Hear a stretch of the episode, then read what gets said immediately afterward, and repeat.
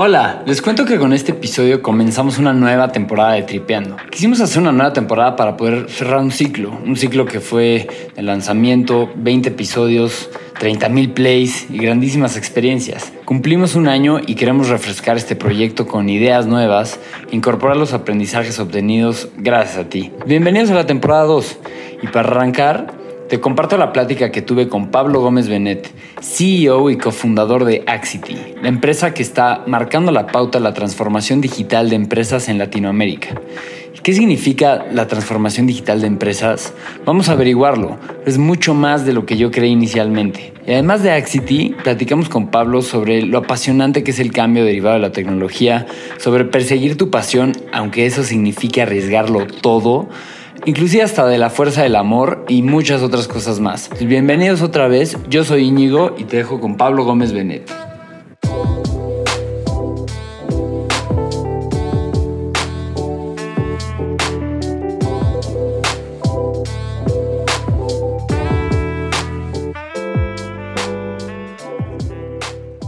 Pablo, muchísimas gracias por acompañarnos aquí en el estudio de Tripeando.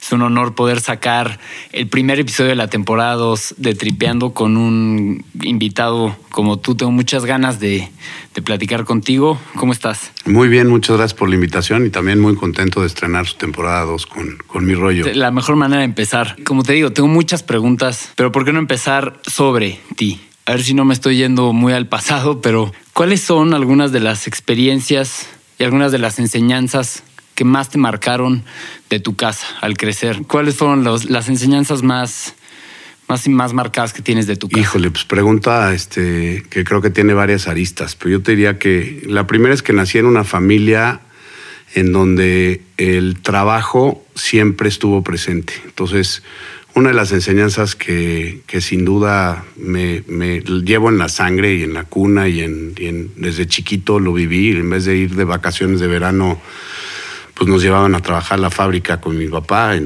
este, desde muy, muy chavo. ¿no? Entonces el trabajo sin duda es una de las enseñanzas que ha marcado mi vida. Este, la otra es los valores. Eh, eh, nací, tuve la fortuna de nacer en una familia en donde los valores, eh, y me voy a alejar un poco de la parte religiosa, mi papá era católico, muy católico, eh, pero más allá de creencias religiosas o no, el ser una buena persona y el, tener valores este, como la confianza, la lealtad, la gratitud, el, el, respeto, la honestidad, el amor por el otro, este, pues es algo que también se vivió toda mi vida en mi casa, ¿no? Entonces, pues eso sí me ha marcado en esos dos grandes tenores, más allá, repito, de creencias religiosas o no, el ser buena persona y el, el no desearle más que el bien a los demás y el intentar siempre hacer the right thing, como alguna vez me lo decían algunos de mis jefes en mi carrera, este, y el, y el trabajo, ¿no? Este, y, eso acompañado además de un de una familia maravillosa, este, y, por familia me refiero no solo a, a la familia eh, eh, cercana mis hermanos, somos muchos, ¿no? Soy el octavo de diez hermanos, entonces pues también tengo una red de hermanos, primos, socios, amigos, pues que en mi vida han sido siempre fundamentales y parte muy importante, una red de apoyo sin la cual pues no hubiera podido salir, ¿no? Este, y, y yo te diría que esas son las tres principales características que, sin duda pues hacen una parte de lo que yo soy hoy. Dime una cosa, Pablo, es, sobre todo te pregunto por el tema de la disciplina en el trabajo. ¿Es algo que estás transmitiendo actualmente en tu casa ahora que eres padre de familia? ¿O, has, o te has relajado un poquito? No, sin duda. Siempre intentamos repetir aquellas cosas que creemos que nos hicieron bien, ¿no? Entonces, este, a mí me hizo mucho bien esa cultura del trabajo y implementé, copiando de algunos otros familiares, por cierto, este, no me puedo robar el crédito, pero implementé un programa en la empresa en donde en los veranos damos chamba a chavos entre 14 y 18 años antes de que ni siquiera piensen en la universidad y nos los llevamos un programa en donde los les pagamos y los ponemos a chambear y los involucramos. Este, desde chico me acuerdo perfecto que la primera iPad de mis hijos en lugar de comprárselas este pues me llevé a uno de mis hijos a enseñarles algún oficio, ¿no? Este oficio chiquito, ¿no? Este, y estoy hablando de niños, pero boleaban los zapatos de la casa y se ganaban su, su lanita, este, haciendo negocios, según ellos, o vendiendo dulces, o vendiendo alguna cosa. Entonces, sí, sin duda es algo que, creo que intento eh, replicar en mi casa y, liderar con el ejemplo y enseñarles un poquito que el trabajo paga. Durante tu infancia, un poco, más tarde, ¿fuiste siempre muy afín, muy apasionado de la tecnología? O más bien, ¿qué avances tecnológicos había en, te acuerdas, mientras estabas creciendo? No, pues poco, ¿eh? Este, adolescencia, muy poco. Nací en el 71, entonces, este, pues de adolescencia, pues estaba en los principios de los 80 y la tecnología, a lo mejor el Walkman, ¿no? Y la música y algunas de estas cosas que se estaban, pues cambiando, o, los videocassettes en lugar de, este, pero, era tecnología en realidad, este, más de entretenimiento que, que cambiando vidas como lo es hoy, ¿no? Que está cambiando el mundo. Eh, y no, no siempre, el trabajo siempre estuvo presente. Yo decidí eh, independizarme de mi casa muy joven, eh, apoyándome incluso pues en, en, esta red ampliada de la que te hablaba de familia que me acogió desde, desde darme chamba hasta recibirme en su casa este, una temporada en lo que yo levantaba el vuelo, ¿no? Este, tíos, primos, hermana, este, cuñado, recién casado, en fin. Este, y el trabajo siempre estuvo ahí. La tecnología llegó después, em, eh, también a través de uno de mis hermanos, que, que es mi hermano mayor, que es en, muchos sentidos es un gran mentor en mi carrera tecnológica y, que él sí empezó by design trabajando desde muy chavo en rollos tecnológicos y pues me recomendó un trabajo que me dieron ese trabajo y, que entré.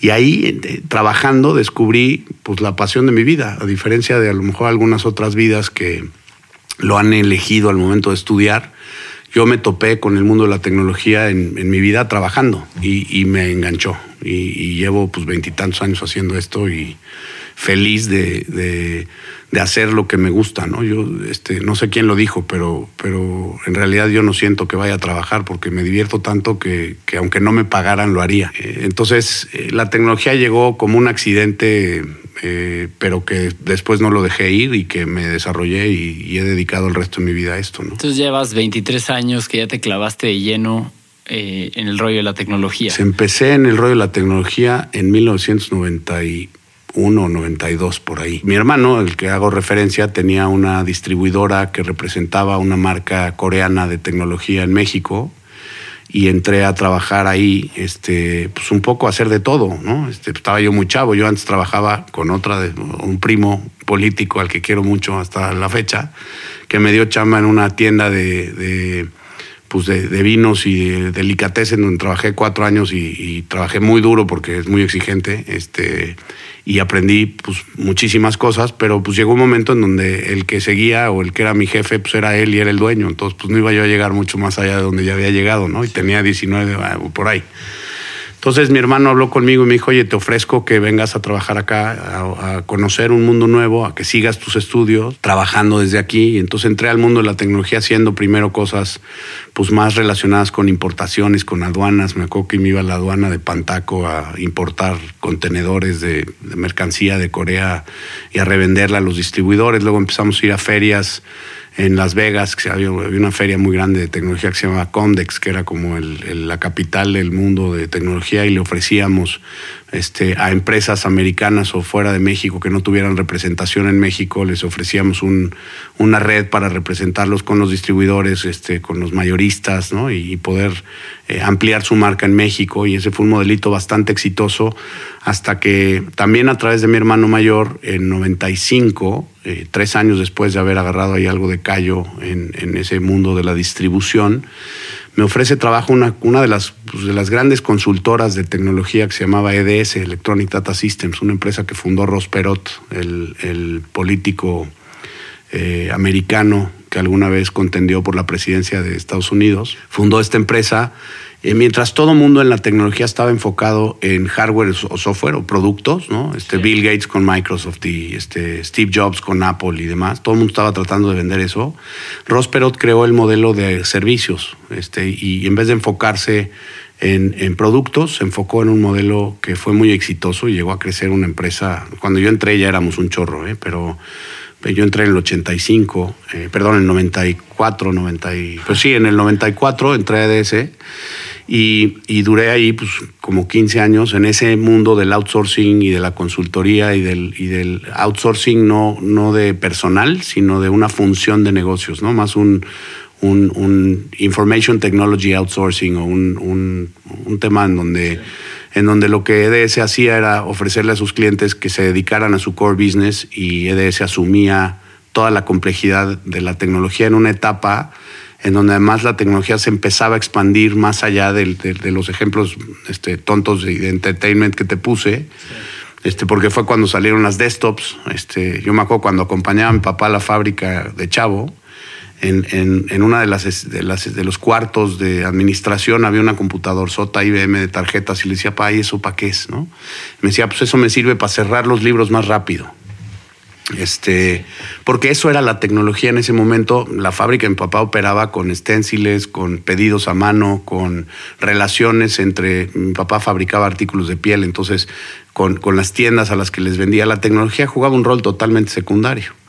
Este, en la etapa en la que trabajé en EDS, Bill Gates sacó el desktop al mundo, Excel y Word y todo esto empezó a caer en, hay un libro de Friedman que se llama The World is Flat, que en esa época, este, pues en realidad la tecnología se empezó a usar, eh, salió la tecnología client servidor, salieron, este, dejó de existir solo el mainframe para los grandes bancos, ¿no? y, empresas muy muy grandes de, necesidad de, transaccionar millones de, de información, digamos, este eh, muchísima información y, se empezó a, ir a las pymes y se empezó a ir a las empresas medianas a través de el desktop. Entonces me tocó vivir toda esta extensión en una empresa que me enseñó el oficio que, es lo que hoy hago, que es ayudarle a mis clientes a, enfrentar la transformación digital sin descuidar su negocio y atendiendo primero su negocio y después la tecnología, ¿no? se ha vuelto tan complejo el mundo de tecnología, que, que, a veces el diálogo entre, el, entre el, el, negocio y los bits y los bytes está tan alejado que me gusta decir que nosotros somos un puente y a eso me he dedicado desde que trabajaba en EDS, después en mi etapa de entrepreneur y ahora con mi nueva etapa de hace un par de años de Axity, que, que en un ratito más te cuento, este, nos hemos dedicado a eso, a, unir esos dos mundos, ¿no? Y, y, nos gusta decir que somos bilingües, que hablamos el, el, mundo, hablamos el lenguaje de los negocios pero también el de los bits y los bytes, que como se ha complejizado tanto, es difícil que el negocio eh, lo entienda. ¿no? Te tocó vivir esta, esta transformación tan fuerte por ahí de los noventas, ¿no? Con personajes como Bill Gates, Steve Jobs incorporando la, la, computadora de, de, escritorio, más el Internet. O sea, estás viviendo con toda esa transformación y ahora en la transformación, la actual, que es la transformación de la era de la información, ¿crees que haber vivido una, una transformación como la fue la que te menciono y ahora estar pues, surfeando la ola de la siguiente transformación te ha, te ha dado como las herramientas de de saber qué es lo que viene o de apostar fuerte por el futuro, de confiar en la tecnología, etcétera, porque me llama mucho la atención que hayas vivido esta primera, que de hecho, no sé si, si te tocó el, la burbuja de, de, las páginas de internet, la dot-com bubble, no por el 2000, 2001. Totalmente. O sea, que hay como que estalla una de las, de la, primera burbuja, este, este movimiento que iba tan a la alza, ¿no? Y de alguna otra forma, unos años después comienza esta nueva transformación que es la que conocemos hoy como transformación informática, ¿no? Y, y digital total. Son dos movimientos diferentes, ya te tocó estar en los dos, pero en uno portando, pues bueno, portando unas credenciales y en este otra, ¿no? Liderando un proyecto. yo creo que sí, si bien son transformaciones eh, que impactan al mundo de diferente manera, yo creo que sí te agrega, que fue tu pregunta original, si te la entendí bien, sí creo que el haber vivido en los noventas eh, los dot-coms y, todas esta, estas burbujas, eh, si, si en algo me aportan para ayudarle mejor a nuestros clientes hoy, sin duda. Eh, tu segunda pregunta era si confío o no en la tecnología como un impulsor del mundo, sin duda. Este, por eso te digo que, haría esto aunque no me pagaran, este, porque me apasiona lo que hago y porque veo ante mis ojos muy claramente, eh, igual que creo que lo vemos todos, aunque no nos dediquemos a la tecnología, que el mundo está cambiando y está cambiando modelos, eh, o sea, el tema de la transformación digital yo creo que está basado en cuatro o cinco principios. Bien lo dijiste, uno de ellos es la información, o sea, la cantidad de información que está disponible hoy y que hace 10 años era impensable que iba a estar disponible, eh, hace que el que mejor aproveche esa información, pues le puede sacar este, la hebra a industrias que, que, han cambiado, este, digo, Waze es un ejemplo, no es más que información de tráfico y de geolocalización y de... Pero pues, hace 10 años, ¿quién hubiera pensado que eso era posible? Había empresas que se gastaron billones de dólares en devices para camiones de logística que, que Waze les dio la vuelta con un algoritmo hecho en Israel de 30 personas, este, sin invertir los billones de dólares que invirtieron otros en hardware, ¿no? En, el, en el, geolocalizador de no sé cuántos camiones, ¿no? Entonces, yo, yo creo que hay cosas que están cambiando este, el, mundo. Uno es la información, otro la convergencia. O sea, yo, yo creo que eh, hoy convergen en el tiempo tecnologías que antes no se hablaban una con la otra. Un dron pues la tecnología de hacer volar un aparato existe desde hace muchos años. La tecnología de geolocalizar algo también. Este, pero la convergencia entre tu celular, este, un dron, la tecnología para que vuele, la geolocalización para que este, se frene si va a chocar con una palmera, pues es algo que solo está pasando hoy. Entonces yo creo que la información es una, la convergencia es la otra, y eso creo que está creando modelos de negocio súper disruptivos que está cambiando pues, desde Airbnb, que no tiene un solo ladrillo y es el, hospedador más grande del mundo. No sé si hospedador sea palabra, pero este, creo que se entendió el concepto. Competencia de hoteles. Competencia de hoteles que invertían en, en ladrillos, ¿no? Este, y, este, pues es un ejemplo, pero pues en la industria de la, de la, del entretenimiento, pues Netflix está cambiando el mundo del entretenimiento tradicional y en el mundo de lo que traemos al alcance en nuestra mano, en nuestro celular, hoy hace 10 años era impensable que pudiera pasar. Entonces, me preguntas, ¿confías en la tecnología como un motor que está cambiando el mundo? No tengo la menor duda y el que la tenga que abra los ojos y agarre su celular. O sea, con eso tiene la respuesta en sus manos. Es que luego muchas veces lo podemos tomar por sentado, ¿no? al no, no haber vivido la transformación total. Ya naces con un iPad, no te das cuenta lo, el, el antes y el después. Sí, mis hijos me dicen, pa, o sea, y tengo hijos de 17, de 14 y de 11, o sea, tampoco están tan chavos, pero me dicen, mi hijo mayor me dijo el otro día, ¿cómo le hacían sin Waze?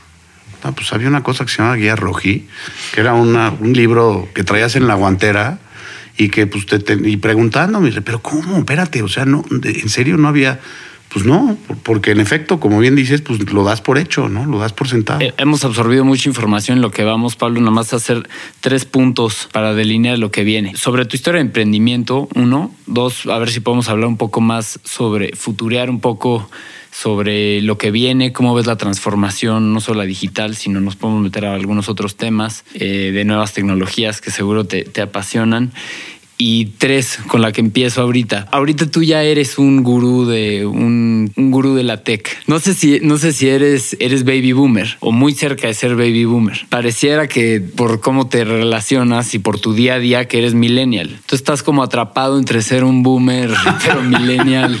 en el cuerpo de un ruco, eso es lo que estás queriendo decir. sí, dilo, dilo. un chavo ruco, ¿te consideras un chavo ruco o no? Mira, yo, yo creo que este, en efecto, este, soy el, tío de los sobrinos este, que me llevo más. Sí tengo espíritu jovial, si, a eso te refieres, ¿no? Este, mi, oficina está construida con patines del diablo y sin paredes en mi, o sea, este, y, y, fue por decisión propia, porque estar convencido de que pues, las generaciones que se dedican a esto y que vienen y que pues, sí piensan diferente. Lo veo con mis hijos y lo veo con la gente que, que gracias a Dios confía en el proyecto de, de Axity para emplearse como primera chamba. Entonces, sí vivo con mucha gente de esta nueva generación.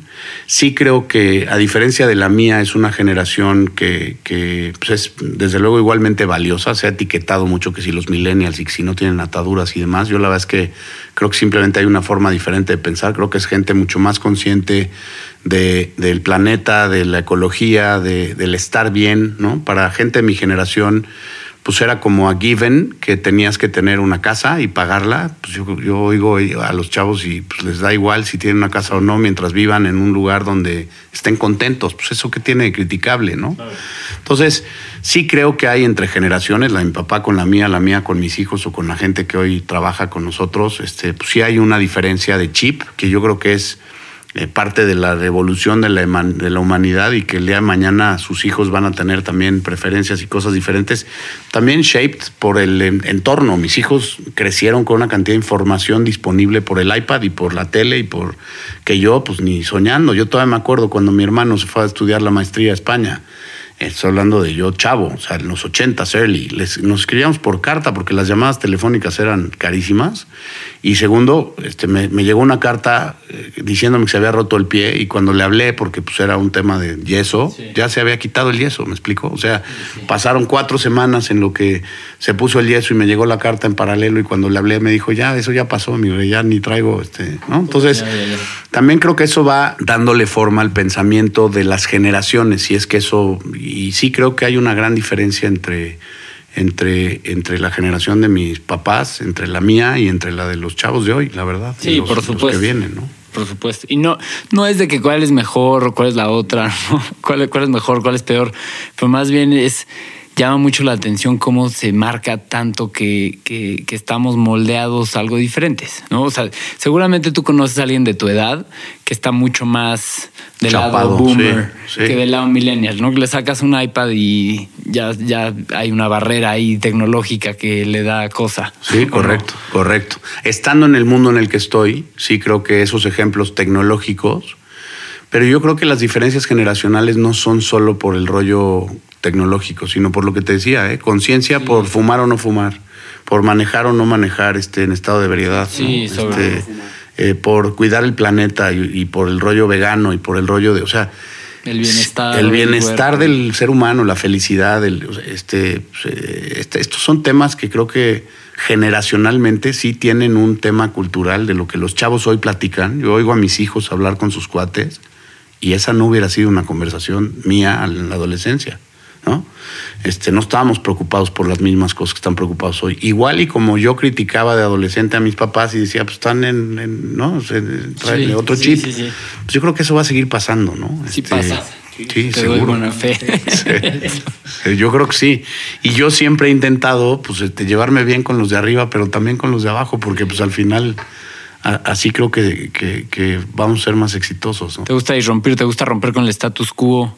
¿Quieres proponer soluciones que ayuden a las empresas a dar el siguiente paso, a mantenerse con el ritmo de, las corporaciones más grandes? No sabemos que el mundo está avanzando rapidísimo y apoyados por la tecnología puede ser entre el te quedas o la rompes. Entonces ya entrémosles de lleno a, a, cómo es que nace Axity y, qué es lo que hacen. Y, sobre todo, por favor, márcanos ahí si puedes, en estos paso, paso a paso cronológico, cómo se fue creando esto que es Axity hoy. ¿Cuál ha sido tu rol en todos esos momentos? Bueno, pues este, me tengo que remontar a la historia que te empecé contando al principio del podcast, que es eh, mi vida, ¿no? Entonces empecé chambeando en los veranos en la fábrica de mi papá, luego entré a una tienda de ultramarinos finos y luego entré a, este distribuidor de tecnología y después me, ofrecen chamba en EDS. Este, y en EDS hago de todo, eh, y, de todo, literal de todo, compras, ventas, este, solutioning, arquitectura. Me tocó una etapa en una empresa que, que, permitía mucho grow from within, ¿no? Este, y en donde aprendí muchísimas cosas.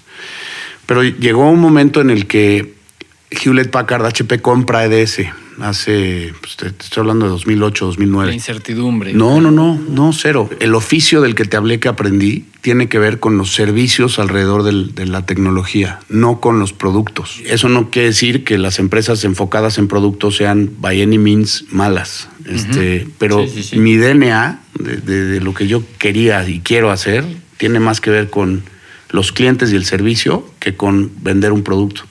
Y HP es una empresa admirable, este, desde luego, es, es, uno de, de, los grandes este, productores de tecnología del mundo, pero no, su DNA no es de servicio. Entonces yo cuando vi esa compra, y mira que mi apellido Gómez, no, no tengo apellido este, en donde ya tenga resuelto el futuro, este, y, tengo, sí tengo que, sacar adelante a tres chavos en escuela privada en México. O sea, este, entonces dar el brinco de decidir salirme de ese y ser entrepreneur fue un brinco durísimo, porque tenía ya tres hijos. Este, acababa de nacer Mariano, Mariano nació en 2008, esto debe haber sido en 2008 finales o 2009. Y yo lo que sí tenía claro es que yo no quería revender productos de alguien, eh, porque me sentía un poco como el médico, que si de pronto eres médico de cabecera de un paciente que confía en ti y llega un laboratorio médico y te compra la práctica de medicina, pues llega con su cajita de medicinas y te dice, ahora le tienes que vender a tus pacientes estas cinco medicinas. Pues eso compromete tu, tu transparencia con tu cliente, de decirle, pues yo no te voy a recomendar la medicina que alguien quiere que te venda. Si, si, si no necesitas medicina, pues no tomes medicina, ¿no? Este, ve al gimnasio. Entonces, te encajonas, ¿no? Entonces yo, yo más bien estaba en una etapa donde tenía 38 años, este, se abrió la oportunidad de cerrar el capítulo con EDS y HP bien, porque yo no quería, ahí aprendí mi oficio y le tengo un cariño y un respeto a esa empresa este, enorme.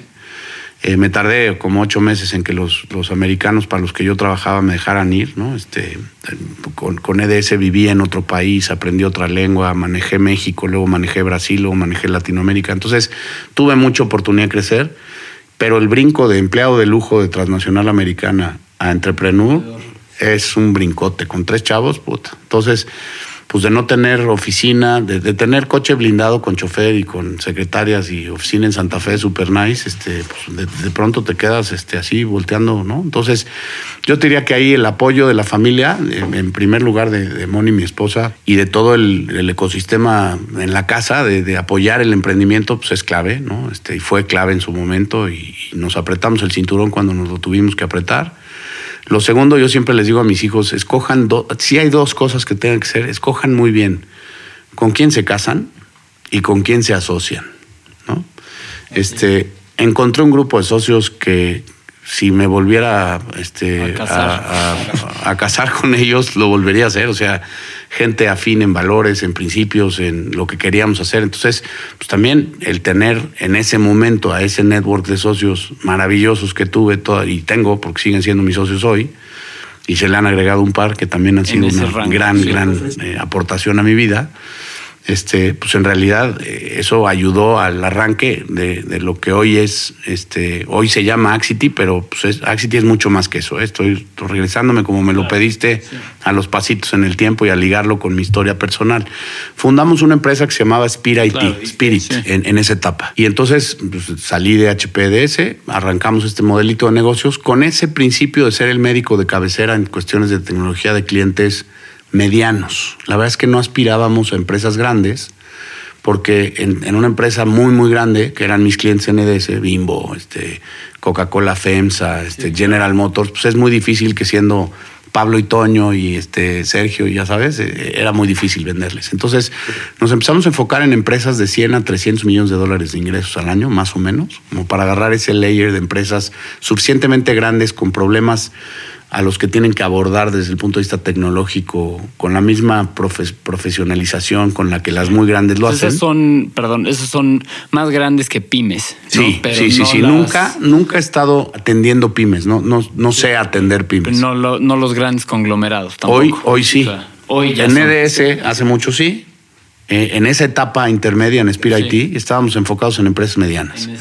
y lo que ofrecíamos era este rol de traducción para decirle al dueño de una empresa de ese tamaño, a ver, yo sé que para ti el mundo de los bits y los bytes es oscuro, no le entiendes, te desesperas, el de IT te habla en un lenguaje que no entiendes. Y al de IT de ese mismo cuate le decíamos lo mismo. A ver, yo entiendo que pues no entiendes la proyección del negocio necesariamente. Entonces, armamos una práctica que, asesoraba al dueño de la empresa o al CIO o al, de sistemas en ir perfeccionando esta unión entre la tecnología y el negocio, porque siempre he estado convencido, y es escuela de toda mi vida, que la tecnología debe servir un propósito mayor, ¿no? Agregar valor de negocio a quien la usa. No es tecnología por tecnología, por eso no trato de revender lo que sea, ¿no? Es, es más bien, ¿para qué lo quieres? Pues quiero vender más, quiero conocer mejor a mis clientes. Bueno, entonces la tecnología tiene que servir ese propósito. Entonces nos fue muy bien, fundamos una empresa que fue double digit growth desde el principio. Este, creamos una, empresa en donde además eh, yo siempre digo que, tenemos tres grandes pilares en una empresa de esta naturaleza. Uno es nuestros clientes, porque todo lo que hacemos tiene que agregarles valor de negocio. Otro es nuestra gente, porque somos una empresa de servicios. Entonces la, familia de la, gente de la empresa pues tiene que, ver planes de crecimiento, tiene que ser un, lugar en donde la gente se sienta bien trabajando y pueda desarrollarse y crecer, ¿no? Lo tengo muy claro, es el principal activo que una empresa de servicios tiene su gente. Eh, si te toca llegar al mejor restaurante con las mejores este, ingredientes y el mejor local, el mejor lugar, pero el, mesero y el chef están enojados, te garantizo que la experiencia va a ser nefasta, ¿no? Porque es de servicios. Y el tercero es nuestro negocio, porque pues, somos una empresa fiscalmente responsable. Entonces, con esos tres principios de, de cliente, gente, negocio, fundamos esta empresa que nos duró más o menos ocho años, pero llegó un momento en donde ese crecimiento empezó a, para dar el brinco a las grandes transnacionales, pues necesitas espalda y músculo. Y nos topamos con un fondo de inversión que se llama Southern Cross Group, que traía ya la adquisición de un par de empresas, más de un par, eh, muy grandes, de diferentes disciplinas de tecnología. si hiciera yo un símil entre el mundo de la tecnología y el de la construcción, ellos habían comprado empresas de plomería, carpintería, este, eh, estructura, estructura, etcétera, pero no tenían el arquitecto que vendiera casas, ¿no? Eh, nosotros hacíamos casas, pero subcontratábamos a todos estos en Spirit IT. Entonces, la verdad es que fue, pues así como el accidente de haber entrado cuando te dije que mi hermano me recomendó y entré por accidente al mundo de tecnología, casi que por accidente me topo con Southern Cross, o nos topamos con Southern Cross, y ellos nos proveían lo que a nosotros nos hacía falta para crecer más allá de los que llegamos a crecer Spirit IT a los 10 o 12 millones de dólares al año de ingresos, este, con un equipo como de 100, 150 personas. Y pues ellos estaban buscando a alguien que les diera un poquito la fórmula de cómo vender servicios de gran escala y regresar a las grandes ligas, pero ahora de accionistas de una empresa que hoy es Axity entonces, hace dos años y medio, mis socios y yo decidimos subirnos a este barco, aceptando la invitación de Southern Cross a aportar nuestra empresa como nuestro capital de entrada de un, barco más grande. ¿no? Somos accionistas y empleados de, de, de Axity. Le cambiamos el nombre a la empresa también para desligarnos un poco del pasado de las cuatro o cinco empresas que éramos. Eh, yo te diría que las empresas que finalmente acabaron siendo parte del ecosistema fueron cuidadosamente seleccionadas para ser complementarias entre sí, ¿no? unas enfocadas en información, otras en aplicaciones, otros en, más en la parte de infraestructura y fierros, otros en estrategia, otros en planeación y consultoría, eh, en ciberseguridad, en fin. Eh, buscamos todas las profesiones que se necesitaban dentro de IT para poder ofrecer soluciones en tu end. Entonces, con mucho orgullo te digo que hoy Axity es una empresa latina para Latinoamérica, con más de 4.000 empleados en la región, eh, en Latinoamérica eh, eh, me gusta decir que, el, mundo del, empleado de lujo de transnacional americana que viví tenía grandes bondades para clientes muy grandes, pero también moverla era muy difícil porque dependías de la corporación. Y luego cuando fui entrepreneur, pues no dependía de nadie para mover la empresa, pero me faltaban recetas de cocina para preparar todos los platillos porque no había procesos y metodología y entonces mis clientes apreciaban la cercanía del entrepreneur al negocio más que las grandes recetas de cosas o procesos o metodologías. Me gusta decir que Axity es una buena mezcla de las dos cosas, porque somos una empresa de 4.000 personas en seis países, en 12 ciudades este, eh, en América Latina, pero pues manejada por sus, por sus dueños o por, por sus accionistas. Entonces seguimos siendo muy flexibles, muy ágiles y con mucho orgullo te digo que hay pocas empresas mexicanas que tienen el breadth de servicios que tenemos nosotros, porque para poder hablar de transformación digital es como haciendo otro símil, ahora no con la industria de la, construcción, pero de la salud.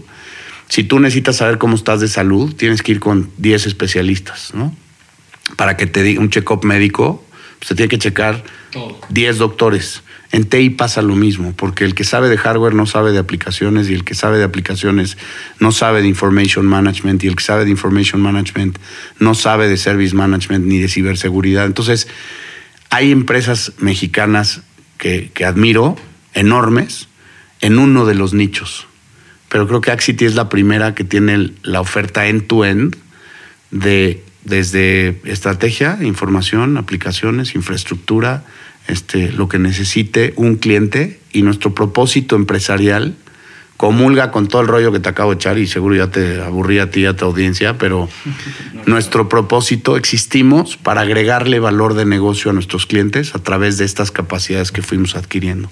No sé si con eso te respondí pues un poco el, camino. No, claro, estoy un poco anonadado. O sea, es, la verdad no sabía que se queda un poco amplio, no decir Axity, eh, no sé cuál es el eslogan, pero digamos, liderando la transformación digital. Transformación digital se queda un poco amplio, decir eh, que son excelencia en el servicio de tecnologías de la información.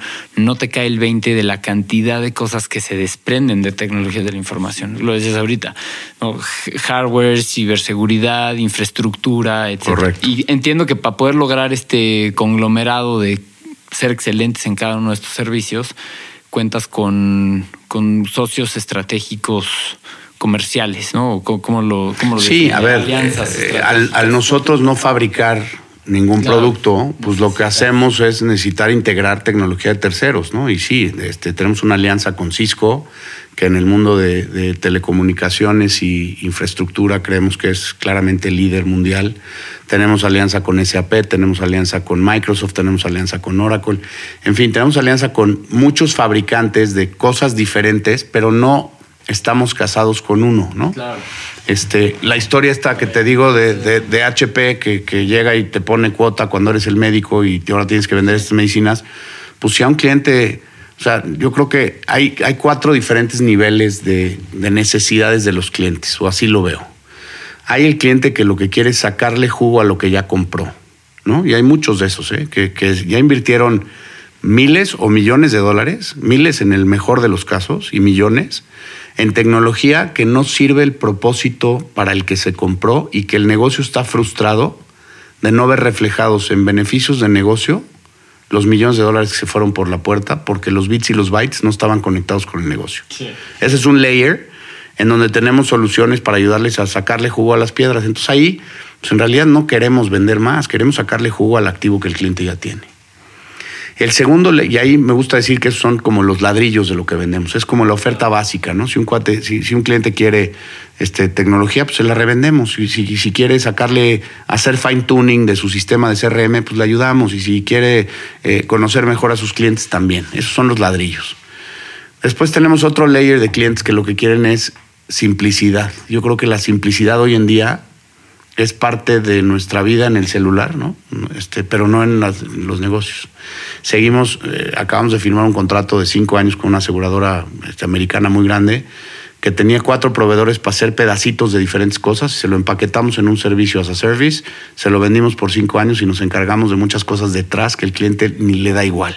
O sea, es como subirte al Uber y, esperar que, pues, como que te da igual que marcas el estéreo y las llantas y el motor, lo que quieres es que te lleve del punto A al punto B. Entonces ahí lo que hacemos es empaquetar ladrillitos y ofrecerle al cliente soluciones que le simplifiquen al cliente la vida para que se pueda enfocar en otras cosas. Y, esa solo la puedes ofrecer cuando tienes todas estas capacidades multidomain, porque típicamente te piden conectar ladrillos que no necesariamente están relacionados, ¿no? Entonces, Axity es de los pocos que creo que podemos hacer eso. Masticadito en la boca. Exacto. Y, fácil, ¿no? Para que el cliente no sufra ese, ese proceso. Y el tercer nivel de clientes y, es aquel que quiere entrarle a la ola de transformación digital. Tú hablabas de, estas palabras que, que, hoy son buzzwords y que en tecnología se usan mucho, que tienen que ver con esto de tecnología digital. Pues, ¿qué es eso? En realidad, es reconocer que la tecnología puede cambiar el status quo de tu negocio. ¿no? Para un retailer, el vender online y el poder comparar o sea, hoy mis hijos llegan a una tienda y ya saben cuánto cuesta lo que van a comprar y lo que van a ver es nomás para sentir el producto y, ¿no? Este,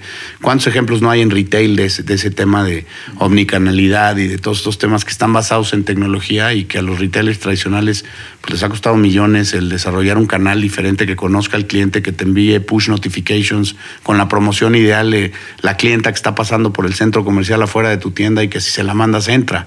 Este, eso no existía hace 10 años años en el modelo tradicional de retail. Entonces, hay aquellos clientes que lo que quieren es aprovechar la ola de transformación digital y ahí, pues nosotros tenemos desde talleres de Service Design Thinking, de Idea Generation, de, temas que los ayuden a pensar fuera de la caja en cómo olvidarse un poco del status quo de su negocio, que es bien difícil. Les hemos recomendado a algunos clientes incluso disromper, tú usaste la palabra hace rato, su negocio desde fuera del negocio core porque desde dentro hay tantas barreras internas que no se los van a permitir, que mejor crea una empresa separada y que te compita en tu misma industria usando tecnología, ¿no? Y, y les ha ido bien, ¿eh? A un par. Es el tercer digamos, grupo de clientes. Y el cuarto es el que está pensando en más eh, temas futuristas de robótica, de eh, inteligencia artificial, de realidad aumentada, ¿no? En los centros de distribución donde con los lentes el, el picker que va en el montacargas le va diciendo la ruta y lo va viendo en sus glases estos de... Que, que si yo lo hubiera visto hace 10 años hubiera hecho eso es de Star Wars, o sea, eso no pasa. Pues hoy pasa. Entonces tenemos también un grupo de gente dedicado a eso. Entonces... En Axity podemos ofrecer tabiques, este, paredes, que es el rollo de la simplicidad, casas, que ya tiene que ver con transformación digital, o casas inteligentes, ¿no? Que ya le metes un poquito más de... Entonces, me preguntabas al principio si, si, creo que la tecnología va a cambiar el mundo, no tengo duda. Y, y no tengo duda que una plataforma como Axity puede ayudarle a muchos clientes medianos y grandes a, a entender esto y a conectarlo con el negocio y con el verdadero propósito que la tecnología debe cumplir detrás de proyectos de transformación. Se me vienen a la mente varias personas, varios negocios que, que, gustarían de tener una solución así, sobre todo. Échamelos.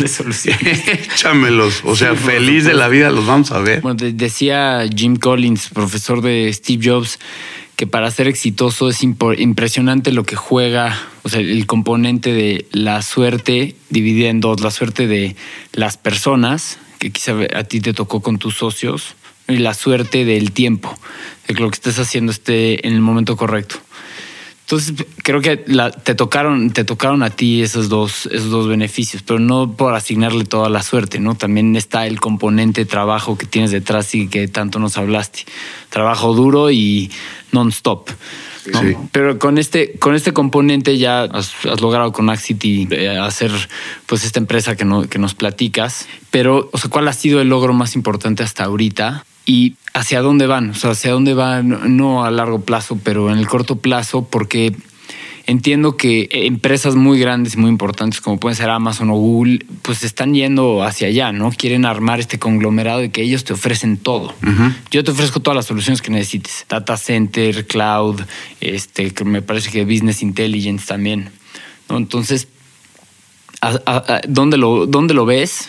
O sea, ¿dónde ves Axi tiene un par de años y si se puede ligar, si tiene que ver con pues, alguno de los logros más importantes que has logrado hasta ahora? Pues mira, yo, yo te diría que de la historia reciente de estos dos años de Axity, el logro más importante es que yo creo que esta fusión de empresas, culturas, personas, procesos, metodologías, que fue pues, los últimos dos años de mi vida, ya está terminada. O sea, ese es un logro que, que se dice fácil, pero, pero ponte a pensar en una empresa que hoy, te digo, que se, se dice fácil, pero somos seis países, este, 12 ciudades, cuatro mil empleados que venimos de cinco empresas diferentes y el, decidir desde cómo se hace un reporte de gastos, cómo se factura, cuál es el proceso correcto, qué sistema implementamos para nosotros, para nuestro back office, cómo medimos a los clientes, cómo reconocemos el ingreso. O sea, todo ese trabajo de un entrepreneur o de un empresario que tiene que decidir sus procesos, pues a mí me tocó en Axity unir mucho talento de muchas fuentes y elegir la mejor forma de hacer todo, ¿no? Que fue muy diferente a la historia de emprendimiento de Spirit IT que fue creciendo junto conmigo. Aquí todo se tenía que decidir muy rápido. Entonces, el gran logro yo creo que ha sido el, ser capaces de retener clientes. Contamos con más de 300 clientes y, muy pocos, o ninguno, me atrevería a decir, se han ido a raíz de nuestra fusión. Yo creo que eso es un super logro porque siempre hemos estado enfocados primero en el cliente y luego en lo que va detrás. Entonces, ese es un gran logro. ¿Dónde veo Axity en los próximos dos años? Sin duda en el sweet spot de estos cuatro niveles de necesidades de los clientes. Creo que hay muy pocas plataformas latinoamericanas, ya no digas eh, mexicanas, que tengan el breadth and depth de estas subespecialidades de IT como para poder ofrecer con un value proposition tan claro en donde mi gente y la gente que trabajamos en Axity, la gente de la familia Axity sabe que lo más importante no es la tecnología, sino agregarle valor de negocio a nuestros clientes a través de lo que sabemos hacer. Entonces, sí me veo, como ha sido el caso, en proyectos de empresas muy grandes y medianas, ayudándoles a disromper, que fue la palabra que usaste, sus industrias, a través de conocer tan profundamente temas tan importantes que, nos ha tocado ver que empresas muy exitosas eh, eh, asesoran a clientes y, y, las asesoran más por el lado del hardware que de las aplicaciones o más por el lado de la aplicación que del hardware. Y luego se acaba complicando el tema porque necesitas un balance. Para hablar de salud integral necesitas la opinión de 10 especialistas. Para hablar de transformación digital, igual. Necesitas gente que sepa de los datos, cómo convertirlos en información, cómo hacer que los procesos y las aplicaciones funcionen, cómo hacer que el hardware se conecte y no falle, y cuando falla, cómo se restablece más rápido. Y eso tiene que ver con procesos de IT, COVID, este, service management, cosas ya más profundas de IT, sí. Que, todas suenan aburridísimas para un entrepreneur o para un dueño de negocios. Y dice yo, ¿qué, qué, qué ITIL? ¿Qué es eso? COVID, a mí, a mí que, que jale en la computadora es lo que quiero, ¿no?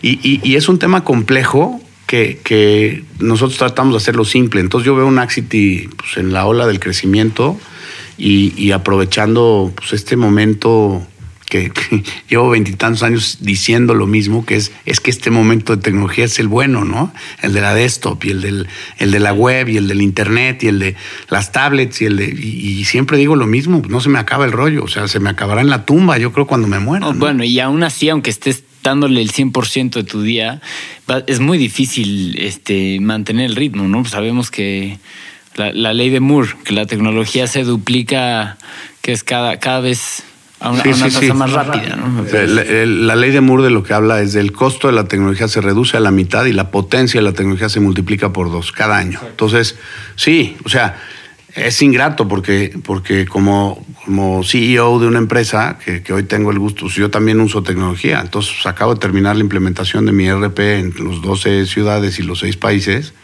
y ya está obsoleto, cabrón, ¿no? Y eso le pasa a mis clientes y lo sé y lo he vivido, pero pues es la realidad en la que vives. Entonces lo que hay que hacer es más bien una arquitectura y un modelo en donde la arquitectura sea escalable, donde, donde no sea la caja negra que en algún momento los mainframes fueron y algunas empresas siguieron por esa línea de decir todo es conmigo, ¿no?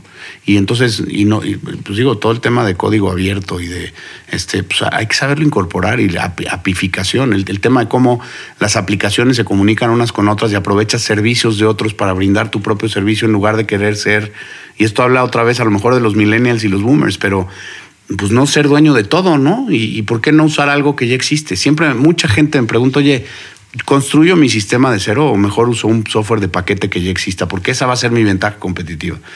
Mi respuesta a esa sí sigue siendo constante desde el principio. Si ya existe, implementalo en vez de construirlos de cero. Porque pues, no es lo mismo una casa prefabricada que ya le falló la tubería, la primera o la segunda que implementaron, y luego la capa de diferenciación de tu negocio, hazla en los procesos y en la flexibilidad de esa plataforma. Uh -huh. Porque facturar siempre se va a facturar igual, reconocer el PNL se va a ver igual. Eh, no, no, reinventes eso, ¿no? Reinventa cómo te diferencias con tus clientes, cómo extraes información, cómo conoces mejor a tu cliente en las, en las capas más de information management, analytics, este big data. Ese tipo de cosas son las que te van a dar una ventaja competitiva. Pero aún así, o sea, en esta carrera que es incansable, como bien lo platicamos ahorita, sí tienes que estar viendo a futuro, ¿no? Totalmente. ¿Qué, qué, qué tan a futuro estás viendo? Porque ahorita platicaba, te pregunté sobre muy a corto plazo, me dijiste, vamos a seguir ofreciendo esta, estos cuatro paquetes de alto nivel de eficiencia y excelencia en todos los ámbitos que platicas. Sí. Pero más allá de eso, ¿qué tan a futuro estás viendo ahorita? ¿O, o qué, tanto, qué tanto estás forzado a ver a futuro? Pues mira, estoy forzado a ver a futuro todo el tiempo, primero. Sí. Segundo, no, no fabrico productos este, necesariamente propios. Entonces estoy muy de la mano con los líderes globales que son mis partners de negocio oficiales, en donde tengo gente certificada, participo en sus foros, estoy más tiempo fuera en Partner Summits y en, entonces, pues las áreas de Research and Development de Silicon Valley, de las empresas y de Europa y de las empresas muy en las en que con... estamos muy en contacto con ellos, en donde, pues, tengo información de primera mano de lo que viene. Por otro lado, pues somos una empresa, te, te hablé un poco del, del día que te invito, pero este, tenemos un robot que te recibe en la entrada de la oficina, ¿no? Y dirás, bueno, ¿y el robot qué tiene que ver con IT? Pues mira, el simple hecho de que hay un robot que tiene face recognition, que dice, Íñigo, bienvenido, vienes con Pablo, te llevo a la sala tal, hace que mi gente tenga que programar un robot y meterse al mundo de robótica, que no necesariamente todos mis clientes me piden, pero que es un must. Cuando trajimos el robot, la gente decía, bueno, pues eso, ¿para qué cliente lo vas a usar? Pues para ningún cliente, para empezar el rollo de robótica. Y eso generó, pues que ya nos lo pidieron tres cadenas de hoteles porque quieren que el check-in de sus hoteles VIP sea, en serio. Este, llegaron al Cisco Live, que es un evento donde lo teníamos al robot en el stand, este, y lo vieron y dijeron, oye, es que eso para el check-in de mi hotel está de lujo, me llevo el robot. Pues sabes que yo no me dedico a vender robots, pero te conecto el robot con tu restaurante, con tu check-in, con el perfil de LinkedIn de la persona que viene para que sepa sus gustos y le recomiendes tres cosas. O sea, este, entonces yo diría que la innovación para una empresa de servicios como la mía es un must y tienes que tener desde los sandboxes donde tu gente pueda probar cosas, tienes que tener una cultura permisiva al error, porque si no, la gente no se atreve a probar cosas nuevas. Es muy fácil, eh, y lo he visto mucho, que la gente se siente cómoda con la tecnología que conoce y ese es un grave error porque todos los días sale algo nuevo y tienes que voltear más allá de, México, Latinoamérica, porque la tecnología está en todos lados. O sea, hace dos años tuve la oportunidad de estar en Israel, en el centro de Tel Aviv de, innovación. Bueno, las cosas que tienen y la cantidad de cosas que han salido de un país de ese tamaño este, es increíble, porque tienen este chip de, de, hacer y pensar en cosas grandes, tienen gran escasez natural, entonces han tenido que desarrollar tecnología para el agua, para el riego, para la milicia, para lo que se te ocurra. Este, y entonces esa, esa necesidad de innovar está presente sin duda en Axity y, no lo hacemos suficientemente bien. O sea, eh, le metemos mucho, muchas ganas y mucho esfuerzo, pero it's never enough. Y eso yo creo que es parte del reconocimiento de, humildad, de decir, sí, la ola sí está grande y pues no, no siempre le pego, ¿no? ¿Tienes algún algo que venga que te emocione particularmente, ya sé que lo puedas aplicar a tu negocio o no, o sea, sobre las nuevas tecnologías de inteligencia artificial, blockchain, Internet de las cosas, ¿cuál de estas y, o alguna aplicación de estas te emociona más? Híjole, qué pregunta más difícil. La verdad es que no soy, me dijiste hace rato que si yo era, este, ya después de tantos años, ya era medio nerd de estas cosas. Sí.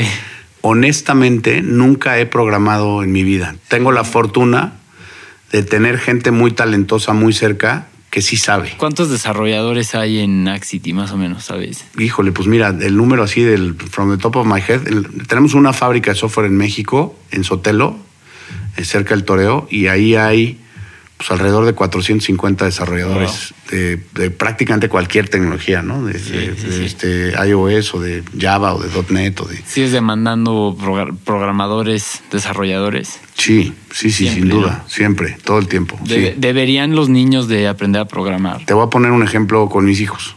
Este, Pablo, mi hijo, que tiene 17, está en prepa, quinto de prepa y está en esta semana saliendo. Y, y, me topé con una escuela de programación, no me acuerdo ahorita el nombre, pero que tiene estos cursos rápidos para, para meter al mundo de la programación a gente que no es ingeniero en sistemas y demás. Entonces tienen un rollo como de black belt, ¿no? De, este white primero, no, no, me sé los colores, pero son como cuatro niveles. Este Pablo, mi hijo, está tomando el curso de white belt este, de desarrollo. ¿Por qué? Primero porque le interesa, pero no se va a dedicar a esto, es seguro. Pero mi hijo, pa, es que este, te oigo tanto hablar del rollo de la tecnología y lo veo en mi, y claro, ha participado en el programa de verano del que te hablé y ha ido a la oficina y ha visto al robot y ha ido a la fábrica de software y ha visto lo que hacemos. Pero sin duda creo que los chavos que ya entienden el iPad y, y se pueden meter desde Khan Academy y aprender a desarrollar cosas muy simples, hasta tomársela un poquito más en serio y meterse a este mundo porque es como aprender mandarín. O sea, cualquiera diría, ¿de qué te va a servir? Pues seguro de algo, porque sí, están muy avanzados y porque vienen con todo, ¿no? Bueno, Pablo, y un, poquito para, para cerrar, siempre nos, nos gusta preguntar a los invitados eh, sobre cuáles son pues, algunos de los hábitos que más los rigen en su vida. Y ya platicaste mucho sobre el trabajo, el trabajo, el trabajo, el trabajo. Pero, ¿qué, qué otros hábitos crees que componen tu tu día a día? Bueno, pues este, en primer lugar yo creo que la comunicación en mi casa, o sea, tuve la fortuna de casarme con mi mejor amiga y que ha estado, como ya te lo comenté, pues siempre ahí. Este, cuando hubo que cambiarse de país, se cambió de país, cuando hubo que aprender un idioma nuevo porque no hablaba portugués, lo aprendió y cuando hubo que apretarse el cinturón porque era entrepreneur. Entonces la comunicación en casa eh, es un hábito, o sea, todos los días llego y cenos y con mis hijos no porque están dormidos, sí con Moni y platicamos este, de, muchas más cosas de las que creo que, que le debería, por el deber ser, platicar. O sea, Moni sabe perfecto qué pasa en mi día y yo en el de ella. Ese es el primero. El ejercicio, me gusta muchísimo el ejercicio y he pasado desde remo y canotaje en mis épocas, como muchos de mis familiares en, mis épocas mozas. Hice triatlones en algún momento, me encanta nadar, este, hoy hago golf de repente cuando me da tiempo. Este, entonces el deporte siempre ha sido también parte muy importante de, del día. Y, y, una cosa que intento hacer desde que estudié en el IPADE, que me tomé una mañana y una tarde, es dedicar tiempo para pensar. Desde el 99 por ahí que estudié el de uno en el IPADE, me inculqué este rollo este, de hábito de leer, por un lado, y de, y de dedicar tiempo a no tener juntas. Y, o sea, luego el día a día te, te llena la agenda, ¿no? Entonces creo que la inversión del tiempo en parar el balón, y que también juegue fútbol, entonces me, me, gusta el soccer, pero parar el balón y ver el campo y ver en dónde estás parado, eso. Entonces, hoy, por ejemplo, vivo en Santa Fe y mi trabajo está en Polanco. Los miércoles me quedo en WeWork todo el día, reservo una sala y no hago juntos con nadie más que un par de reuniones en el día y pienso o leo o le dedico tiempo al análisis, ¿no? Este, entonces, esa es otra costumbre o, o este, que, Sí, que me ha ayudado, práctica una que práctica. Se, se asemeja mucho a. Pues es, es una forma de meditación, ¿no? Pues sí, pero, O sea, pero no la de. no me voy al WeWork a meditar, pero sí me voy a, a- a pensar y a leer y a, y a estudiar y a leer, a preparar la presentación o el, o, el, o el pitch al cliente o el rollo a mi gente o el town hall o el, ¿no? Este, a pensar en las prioridades del game plan del año que entra o a ver cómo le bajo los objetivos a la gente, en fin. Este, y eso lo hago todos los miércoles. Este, otro es no viajar, viajé muchísimo. Entonces, no viajo o trato de no viajar en fin de semana para estar en la casa con mi con, mi, con mis hijos, que los veo poco entre semana, entonces también le dedico el fin de semana mucho a mi familia. Juegan fútbol americano los tres y voy a sus partidos y les echo porras y, y, y sobrepongo, digamos, actividades familiares a las, a las, a las del gusto propio. Me gustaría jugar más golf, no lo hago para estar con ellos, porque si no me Sí, voy a sí, estar sí. en el campo todo el día, ¿no? La pregunta obligada de nuestros invitados es un libro, otro podcast, documental, algo que, que te gustaría compartir con la audiencia. Sí, hay, hay muchos, pero hay un libro que, que acabo de leer que me gusta mucho que se llama Great Leaders Have No Rules, eh, de un cuate que se llama Kevin Cruz, con K. Este, me gustó porque, porque incluso va en, algunas de las cosas que habla en ese libro van en contra de mis propias ideas. Este, ejemplo, el rollo de las oficinas abiertas. ¿no? Si vas a Axity, mi oficina no tiene puertas. Este, y Kevin Cruz dice que eso es contraproducente, porque la gente llega y te interrumpe y necesitas cierto espacio y privacidad. Entonces te, te saca del, Pero para eso está la sala de WeWork los miércoles. Exacto, exactamente. Este, que, que es un buen escape, ¿no? Este, luego hay otro, todo el rollo este de mindfulness y de. Hay uno muy interesante, un cuate que se llama Chade Meng Tan, que se llama Search Inside Yourself, que habla de, pues de, en Google, es un empleado de Google que, que implementó este rollo de mindfulness con el que se dio cuenta que la gente es más feliz al final de cuentas. Un rollo más millennials, ¿quieres? Sí, pero más, que más eficiente también. más, más eficiente, más de dedicarle tiempo a ti mismo y a pensar las cosas. Esos dos, yo creo que de lecturas recientes, incluso tengo la práctica de distribuir a todos los países un libro cada dos meses al equipo de leadership y pedirles que lo reciclen y lo manden. Son los dos que mandé los últimos cuatro meses a todo Axity, ¿no? Entonces, Qué buena onda. Este- Qué buen regalo. Sí, es, pues sí, te llega de pronto un libro con una cartita mía que explica por qué estoy recomendando ese libro y que puedes o no estar de acuerdo con los principios del libro, pero el simple hecho de pues, que te llegue y que el CEO te diga, oye, léete esto y en la próxima conversación o town hall le voy a preguntar seguro a la gente, pues hace que, que el diálogo sea el mismo que los... No, moverse. exacto. Bueno, ya por último, Pablo, o sea, Axity es una empresa que está dedicada al B2B, ¿no? Sí. A negocio para hacia los negocios. Correcto. Entonces, quizá para el consumidor y o el, el oyente que nos escucha ahorita, em, pues a lo mejor no le suena tan familiar Axity, ¿no? Pero seguramente, igual que como, yo- como a mí ahorita, se te prende el foco de cosas de querer saber más. Entonces, eh, no sé si te puedan encontrar a ti o a Axity en las redes. Sí, este, bueno, está nuestra página web www.axity.com Y la, la compartimos. y sí, las redes sociales en Instagram y en Facebook tratamos de ser presentes. En efecto, nuestro contenido en gran parte es dirigido a las empresas medianas y grandes. Eh, pero colaboramos también en proyectos sociales, esa es otra cosa que no platiqué mucho, pero nos gusta regresarle a la sociedad parte de lo que nos da, entonces siempre tenemos también ahí actividades de apoyar a, diferentes causas, este, y también hay información de la empresa y de los clientes y de lo que hacemos y, con mucho gusto, este, pues yo estoy localizable, creo que ahí mismo en la página está mi mail, este, y si no, pues es pablo.gomez.com este, y lo que podamos hacer este, para ayudarles a empresas grandes y medianas, no duden en llamarme, yo feliz de la vida. Buenísimo, muchísimas gracias por estar aquí, Pablo, y felicidades por, por Axity y por todos tus logros personales. No, pues felicidades a ustedes por la temporada 2 y que les vaya con tubo. Eh, muchas felicidades a ustedes y gracias, por la invitación. Muchas gracias, fue un placer. Igualmente.